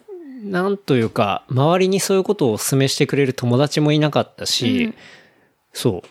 あと、おすすめの仕方か、きっとマミとかもふわっとさ、これが面白いんだよとかって、で、最初はさ、別に興味ないから聞かないじゃん。じゃあどういうとこが面白いのってうん聞かれないからこっちも言わないじゃん。うんけど多分さ、そうやって、例えば、その修二さんの言い方とか、うん内藤君の言い方とかで、うんちょっと見たいなと思わせる言い方そうだねったからじゃない、うん。やっぱ、レコメンドすごい大事だよね。あの、レコメンドの仕方。はい。うん。いや、でも本当にね、シュタインズゲート面白かった。あとは、まあ、物語の舞台がうん、京、秋葉原で、あそっあかと末広町とうか。んうん、近いからもあそる。う、だからアニメに出てくる風景が全部場所わかるの。うんうんあ、これあそこの高架下だとかそっか、これあそそれこもあのる橋だとか、そういうのもあって、うんものすごい近所の話。うんうん。だから、すごい、なんて言うんだろうな。入り込むし、うん。まあ、ストーリーもすごいし、はい。素晴らしかったんで、おすすめですね。 はい。うん。で、見た人には、あの、YouTube で見ると結構海外のリアクション動画ってあって、えー、うん。海外のいろんな人が、その、うん下着の、うんうんえーエピ下着とか言ってんじゃん、そもう。略してきてるよ。はい。のね、こう、その、うん。例えば最終回だったら最終回を見て、みんなフェイスのリアクション、どうリアクション取ってるかみたいなそういうまとめの動画とかもあるから、うんうん。なんかすごいやっぱ海外でも人気なのかなとか思ったり、えーうんそうだよ。わかりやすいよね。きっとその、まあ、秋葉原とかだと、そうだね街の。面白かった ですそういうリアクション動画もおすすめですわ、かりました。はいでも、高城さんもさ、その深セン、中国の深センとかもさ、どんどん変わってきてるとかさ、うんなんかこう、なんていうのもうインターネットのオンラインになってきてるから、そういう実店舗、機械とかそういうパーツ売ってる実店舗がなくなってるって言ってたじゃん。うんうん秋葉原もそうなってくるのかなとか。まあ実際もうそそううだなよっねてるよねうん。うんハードっていうよりは、まあ、どっちかというとソフトビジネスになってるし、うん。そうだね。うんあそこ日本じゃないみたいだからね。どこ歩いてると。秋葉原の周り。うん。確かに。うん、っていう感じですね。あとはハイスコアがあるね。うんうん。ちょうど今朝ね、見終わって。そうだね。そう。一応今日のやつが最終回だったんあ、ですね。最終回だったのなそう。ラんかウもンドう、 12が。そっか。うん。12回目で最終回だったんだけど、うんなんか、この続きの3話っていうのが、はい来年の3月に伸公ば開するらしい。待たせるね。ハイスコアガールも面白かったね。面白い。うん。でもちょっともう最後恋の話になってたよね。淡い。そうだそれがね。いいんだけど。うん。まあでもやっぱ出てくるゲームがうん。いいよ。確かに。本当に。あれもね、そう、来年楽しみだなと思って。ね。うん。待たせるね。待たせるよそんねな。に時間かかんのかな作んの。かかるんじゃないだって、多分そっか12で完結させる予定だったんじゃないのかなあわ本当かんないけど。じゃあ人気あるからや、やろうとしたのか。うん。まあ、評判もツイッターとか見てるとかなりあった量産し。うん。ファンも増えたんじゃないのかな。確かにね。うん。だし、ほら、漫画だとさ、そのゲームの画面とかってうんう、んどうしてもイラストになったりとかするんじゃない、だから、こういうさ、映像のコンテンツになると、実写というかさ、リアルな画面を使えてるから、そういう部分でも伝わり方って違うと思うし、確かにう。ん。なんかその部分でもあって、うんうん。結構いろんなゲーセンともコラボしてたみたいだしえね。ー。そう。あえてレトロゲームを置いたりとかさ。なるほどね。うん。っていうのがあって。もうすごいまた来年楽しみだなと。そうだね。うん。結構 待つね。待3つけ月どって。ちょっと交互期待って感じうだんね。うん。な感じで。はい。じゃあ最後、お便りコーナはい。ー行きたいと思います。 はい久々の久々 の。はいお。便りコーナーですね。えー、ラジオネーム、入れ墨出墨さんから。え入れ墨入れ墨はい。ラジオネ入れーム、墨入れてんのかなわかんない。入れ墨出墨さんから。 えー、ケンタロウさん、おまみさん、こんにちは。こんにいちつもは。楽しく拝聴しております。こんにちは。こんにちは。は。私は以前よりポッドキャストの番組をよく聞いていたのですが、お二人のようなスタイルで私もいつか目音ポッドキャストを始めたいと思ってい ます。最近ではケイシー、ケイシーナイスタットも始めましたよね。ケイシーさんやってるよね。やってるやってる。うん。あれってポッドキャストなんだ。あれポッドキャストもポやッってドるキャストもやってる。あ YouTube だけじゃないんだ。そうそう。ケイシーとキャンディスってあのね、うん奥奥ささんんと、うん、やっていて、始めましたよね、と。で、そこで、えーポッドキャストの番組を始めるにあたって必要なもの、録音方法など教えていただけますでしょうかあ、どうぞどうぞ。また、会話を進行していく上でのコツや意識をしていることなどありましたら教えてください。よろしくお願いします。っていうお便りをいただきました。ありがとうございます。えーっと、ポッドキャストを始めるにあたって必要なものは、僕らが使っているのは、まず、まあ、マイク、うん。えーあとはマイクアーム、レコーダー、うん。あとはモニター用のヘッドホうん。ンを使ってますと。で、まあ、具体的には、マイクはサムソンっていう、これはあの、韓国のサムソンじゃなくて、うん。アメリカのニューヨークにあるブランドでサムソンっていうのがあるんだけど、えーそれの Q2U っていうマイクをまあ使っていますと。で、これは USB 端子も XLR 端子も、うんこうデジタルもアナログも両方の端子がついているから、へえ。まあ直接 USB にもつないで、えー PC でも録音できるし、あ、そうなんだ。そうそう、こういうレコーダーにアナログでつないで、えー録音することもできるっていう、えーまあそういう便利なマイクがあって、おいくら万太郎これは1本60ドルぐらい。いい。これ日本に売ってなくて、あ、そうなんだ。 US の Amazon から買ったんだけど、はい。まあ60ドルぐらい。まあ、これを4本買ってますっていう感じで一すね。本水没させて、小川さんちのプールで。 小川くんちのプールに水没させちゃったんだけど、はい。まあ、それを使ってますとはい。いうところ。これは結構、まあ、USB で取れるようなマイクって、案外性能がいいものがそんなになくて、うん。割とおすすめのものとして上がってたんで、これを使ってます。うん。で、マイクアームは、本当は Amazon で、マイクアームで調べると2000円ぐらいで売ってるから、まあこれもマイクと同じ本数買ってるとうん。いう感じですね。あとは、レコーダー。あの、僕らはパソコンで、につないで撮ってるんではなくて、ちゃんと専用のレコーダーっていうのを、えー買って、うん。で、それに XLR 端子でつないで、レコードしてますと。それは結構したんじゃなかった。うん4万こくらい。れは、そうだね。ズームの H6 っていうモデルを使っていて、その XLR 端子が4チャンネルついているもの。で、録音するときには、えー、ローカットしてうん、録音してますと。はい。これはまあ4万円ぐらいするやつね。しますと。これがいいやつなだけで別に、もうちょっと安いのもあるんですよ。うんあの、その端子が2チャンネルバージョンもあるから、H5 っていうもうちょっと安いバージョンとかうんもあったりするんで、はい。まあそういうものを使うと、こう、PC いらずでレコードとマイクを持っていけば収録できる状態っていうのがまあ作れたりするんで、はい。うん、いいかなと。うんあとはモニター用のヘッドホンはローランドの RH200S っていうまあものを使ってますと。ヨドバシでいくらだったんだこれも8000円ぐらいかな。うん。じゃあ合計するとおいくらだったんですか初期費用。合計すると、 6万くらいそれぐらいかな。うん。ですね。うーん。まあ、でもモニター用のヘッドホンとかは結構必須で必要で、まあ、なんでかっていうと、編集するときにノイズがちゃんと聞こえたりとか、うん。まあ、それを当然ノイズを取ったり、まあ、コンプレッサーかけたりするときに、まあ、正しいフラットな音で聞こえるためには、普通のイヤホンじゃダメで、うん。うん。まあ、モニター用のヘッドホンっていうのはまあ当然必要ですと。編集ソフトは編集ソフトはオーダーシティっていう、これはね、フリーのソフト、フリうん、を使ってますと。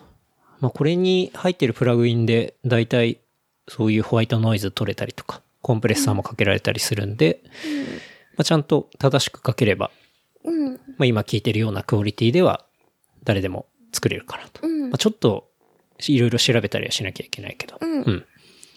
で、最終の、えー、レベルの整えっていうのはレベレーターっていうソフトを使って、まあこれもフリーのソフトなんだけど、うん。あの、それを使ってやってますと。うんまあいう感じですね。うん。まああの、YouTube 撮るとか、動画を撮るよりは全然、あの、少ない機材で、うん。安い機材でできるんじゃないかなとうん。いうとこですね。ううんん。司会進行するのに大変なところは、そうね、会話を進行していく上でのコツ。これは一とか回揉めて喧嘩したもんね。喧嘩、 あ決めすぎちゃうと私がもう、はい決。まった、決まった予測できなかった変な答え言うと怒って、こっちも嫌な気分にな って、でも、お蔵入りになった回とかもあったりしそうねそういうて。のもあったから、そう。これコツっていうか、 まあ、いつも話す前にトピックスうんくらいは用意するんだけど、まあ、当然ね、ゲストの方とか来てもらうと、来てもらって話をしていくと、うん当然そこから脱線をしてったりとかして、で、逆にまあ用意してたトピックスを超えるものとかが出てくるのがやっぱ面白かったりがするから、なんかそういう毎回結構フリースタイルのセッションだと思って、こう楽しんでやるみたいななんかそういうことが多分大事なんじゃないかなって思うけどね。うん。まあそれを楽しむっていうか、うん。イレギュラーバンドを楽しむみたいなね、うんうん。なんかそんなことを意識してたりはしますかね。はい。まあおまみと二人でやるときは気になることとかについて話すから、うん、話してるときに意識するっていうか、そのトピックスを用意するときに自分なりのアンテナを張っておくと、うん。普段からね、うん。なんか面白い話題とかをピックアップできるし、うん。あとはそのことについて、ちゃんとまあ自分の頭で一回考えるっていうか、うん。まあそこら辺をちょっとやったりとか、あとは関係ないようなことでもリンクさせて考えてみるとか、うん。まあそういうことを意識してますかね。どうですかおまみさんは。人の話ちゃんと聞いて、だけだよ ね。何の用意したこともないし。そうね。マミは何を話すかも聞いたことないし、うんで、話して、わかんなかったわからないって言って嘘つかないこと。そうだね。以上。。それは大事かも それだけうんだよね。わかんないことをわかんないって言って、そうだね。嘘をつかない。それはすごい大事かも。それだけ。うん。そう 思う。そんな感じですかね。はい。はい。質問ありがとうございます。はいまあ、。こんな感じで、なんか質問とかもね、うん。募集しておりますので、ぜひともよろしくお願いします。はい。はい。じゃあ、事務連絡いきますね。はい、えー番組の感想フィードバックは、ハッシュタグレプリカント FM、ハッシュタグレプリカント FM までいただければと思います。はい。